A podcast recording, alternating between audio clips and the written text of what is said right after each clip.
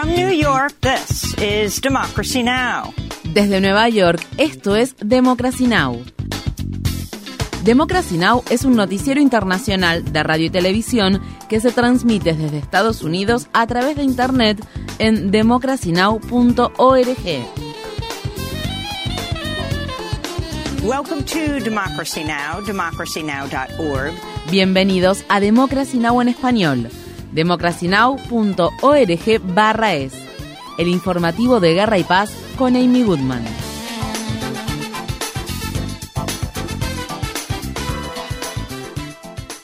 Tanques israelíes llegaron a las afueras de la ciudad de Gaza luego de que Israel llevara a cabo el bombardeo más intenso sobre el sitiado territorio palestino desde que la organización Hamas ejecutó su ataque el 7 de octubre. El primer ministro israelí Benjamin Netanyahu dijo el sábado que había comenzado una invasión terrestre y advirtió que se avecina una guerra larga y difícil. El Ministerio de Salud de Gaza afirma que los ataques israelíes han matado a más de 8.300 palestinos, incluidos unos 3.500 niños y niñas. Mientras tanto, crecen los temores de un posible ataque contra el hospital Al-Quds de la ciudad de Gaza después de que Israel ordenara el domingo su evacuación inmediata. Ya se han producido varios ataques aéreos cerca del hospital, donde se estima que hay unos 14.000 palestinos refugiados. El domingo se restableció la conexión a Internet y el servicio de telefonía celular en algunas partes de la franja de Gaza después de que Israel cortara todas las comunicaciones de los 2,3 millones de habitantes del enclave palestino. La mayor parte de Gaza sigue sin electricidad al tiempo que decenas de miles de personas, incluidas personas embarazadas y bebés, se han visto obligadas a beber agua salada o contaminada. La Agencia de Naciones Unidas para la Población Refugiada de Palestina afirma que los habitantes de la franja han llegado a su punto de quiebre tras más de tres semanas de bombardeos y asedio total por parte de Israel. Por otro lado, los ataques israelíes han cobrado la vida de al menos 59 empleados de dicha agencia y se cree que muchos más están atrapados bajo los escombros. El sábado, las familias de los israelíes que la organización Hamas tiene retenidos como rehenes se reunieron con Benjamín Netanyahu para instarlo a detener los ataques que podrían poner en peligro la vida de sus seres queridos. Las familias le están pidiendo al gobierno de Israel que intercambie a miles de prisioneros palestinos por los más de 200 israelíes que, según se cree, se encuentran en Gaza bajo la custodia de Hamas. Mientras tanto, Netanyahu pidió disculpas después de realizar una publicación en las redes sociales que más tarde borró, culpando a los funcionarios de defensa e inteligencia por no advertirles sobre el ataque mortal que jamás llevó a cabo el 7 de octubre. El Ministerio de Salud palestino afirma que en los territorios ocupados de Cisjordania, 111 palestinos han perdido la vida en ataques israelíes desde el 7 de octubre. Al menos siete de ellos murieron a manos de colonos israelíes, entre ellos Bilal Muhammad Saleh, un hombre de 40 años que murió el sábado tras recibir un disparo mientras se encontraba cosechando aceituna junto a su familia cerca de la ciudad de Naplusa. El viernes, residentes del campamento de refugiados de Yenin dijeron que excavadoras del ejército israelí destruyeron un monumento que habían erigido en nombre de Shirin Abu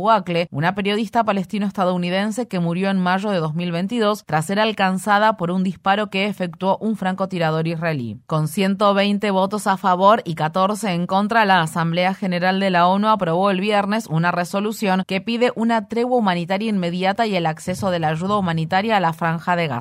Israel y Estados Unidos votaron en contra de la resolución que también pide la liberación de los civiles que se encuentran cautivos en el territorio israelí, mientras que 45 países miembros se abstuvieron de votar, incluido Canadá. Asimismo, algunos países, incluida Sudáfrica, instaron a la ONU a tomar más medidas para detener el derramamiento de sangre. Sudáfrica insta a las Naciones Unidas a imponer un embargo de armas a todas las partes involucradas en este conflicto, dada la naturaleza de la muerte y la destrucción de la que estamos siendo testigos todos los días. Si bien la resolución no es vinculante, tiene un peso político y simbólico. Cientos de miles de personas de todo el mundo realizaron durante el fin de semana protestas en solidaridad con el pueblo palestino. En Estados Unidos, manifestantes de la ciudad de San Francisco bloquearon el tráfico en la autopista 101 y realizaron una vigilia frente a la casa de la congresista Nancy Pelosi. En la ciudad de Filadelfia, organizaciones judías estadounidenses encabezaron una manifestación frente a la oficina del senador John Federman, quien es un firme defensor de Israel. En Nueva York, miles de personas lideradas por la organización Voz Judía por la Paz se reunieron en la estación ferroviaria Grand Central para realizar la mayor sentada pacífica que la ciudad haya visto en más de dos décadas. Entre la multitud de manifestantes había funcionarios electos, rabinos y académicos. La policía de Nueva York arrestó a más de 300 personas. Democracy Now! conversó con Rosalind Pecheski, profesora de Ciencias Políticas de la Universidad Hunter College, antes de que fuera arrestada. Creemos en la justicia y que todos tienen derecho a vivir. Sin embargo, los palestinos han sido víctimas de la opresión durante 75 años y esto tiene que terminar. Por eso estamos aquí, para decir no en nuestro nombre. Yo soy más vieja que el Estado de Israel.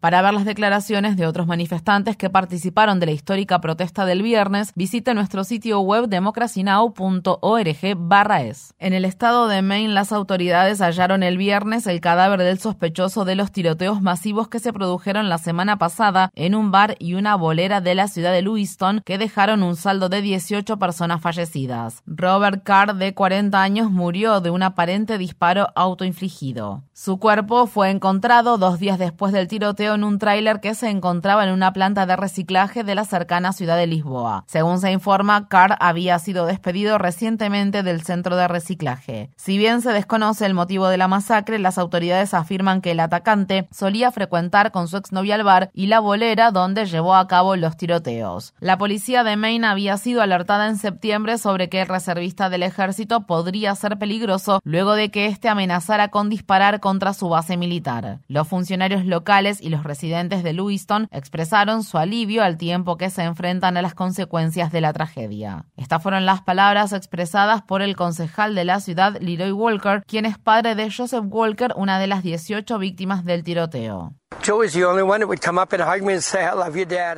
Joy era el único que se acercaba, me abrazaba y me decía, te quiero papá, te quiero papá.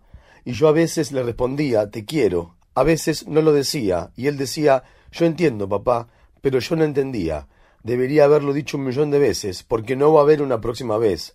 Y tengo a mis otros hijos allí. Cuando los vea, les diré que los amo, que los extraño mucho.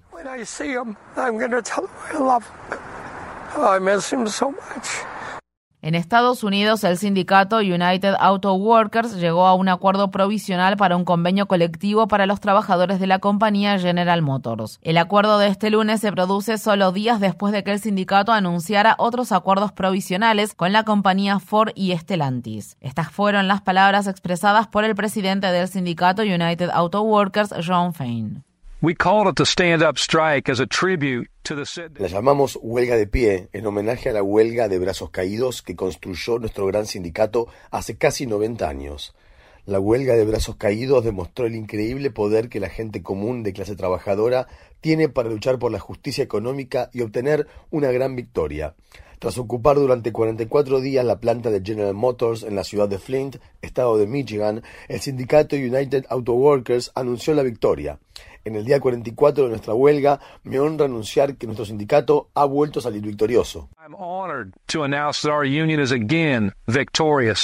El acuerdo incluye la reactivación de una planta de ensamblaje del estado de Illinois que cerró en febrero, dejando sin trabajo a 1.200 miembros del sindicato. Asimismo, el acuerdo incluye sumar unos 5.000 puestos de trabajo a la fuerza laboral de Stellantis, implementar importantes aumentos salariales y eliminar los salarios escalonados. A la luz del éxito de la huelga contra los tres mayores fabricantes de automóviles, el sindicato United Auto Workers dijo que planea sindicalizar a los trabajadores de las compañías fabricantes de automóviles que no están sindicalizados como Toyota, Honda y Tesla. En Irán, una joven de 16 años murió semanas después de que, según se informa, la llamada policía de la moral iraní la agrediera por no llevar el hijab en la cabeza. Armita Yeravan fue hospitalizada con lesiones cerebrales y entró en coma después de que testigos declararan que unos agentes la golpearon a principios de octubre en una estación de metro de Teherán. Amnistía Internacional ha pedido al gobierno de Irán que inicie una investigación independiente sobre la muerte de Yeravan que se produce aproximadamente un año después de la muerte de Masa Amini, una joven de 22 años que falleció en septiembre de 2022 mientras estaba bajo la custodia de la policía de la moral iraní. En Alemania, mil activistas contra el cambio climático de las organizaciones Rebelión contra la Extinción en los Países Bajos y Última Generación bloquearon el sábado una importante carretera de Berlín, donde algunos manifestantes se pegaron a la superficie de la vía. Decenas de personas fueron arrestadas en el acto de desobediencia civil pacífica más reciente de las organizaciones, las cuales exigen la transición del gobierno alemán a una economía libre de combustibles fósiles para 2030. Como personal sanitario ya estamos viendo las primeras consecuencias de que las personas mueran a causa del calor extremo en verano, de que las personas con enfermedades preexistentes sufran cada vez más, de que las personas mayores o los grupos particularmente vulnerables sean las primeras en verse afectadas por las condiciones climáticas extremas. Pero aunque pensemos que nada de esto nos afecta, porque somos lo suficientemente jóvenes y sanos, cuando se producen inundaciones, como ocurrió de manera violenta y repentina en el valle de Ar, o incendios forestales, como hemos visto en las noticias varias veces, ninguno de nosotros está a salvo. La crisis generada por el cambio climático nos afecta a todos y provoca muertes. El climatólogo bangladesí Salemul Huk ha fallecido en la capital de Bangladesh, Dhaka, a los 71 años. Salemul Huk fue el autor principal de dos de las evaluaciones decisivas del impacto del cambio climático en el planeta que publicó el Grupo Intergubernamental de Expertos sobre el Cambio Climático de la ONU y fue director del Centro Internacional para el Cambio Climático y el Desarrollo. En 2021, Huk habló con Democracy Now! y dijo que los países ricos como Estados Unidos y Alemania tenían mucho que aprender de los países más pobres, como por ejemplo Bangladesh, en cuanto a la adaptación al cambio climático.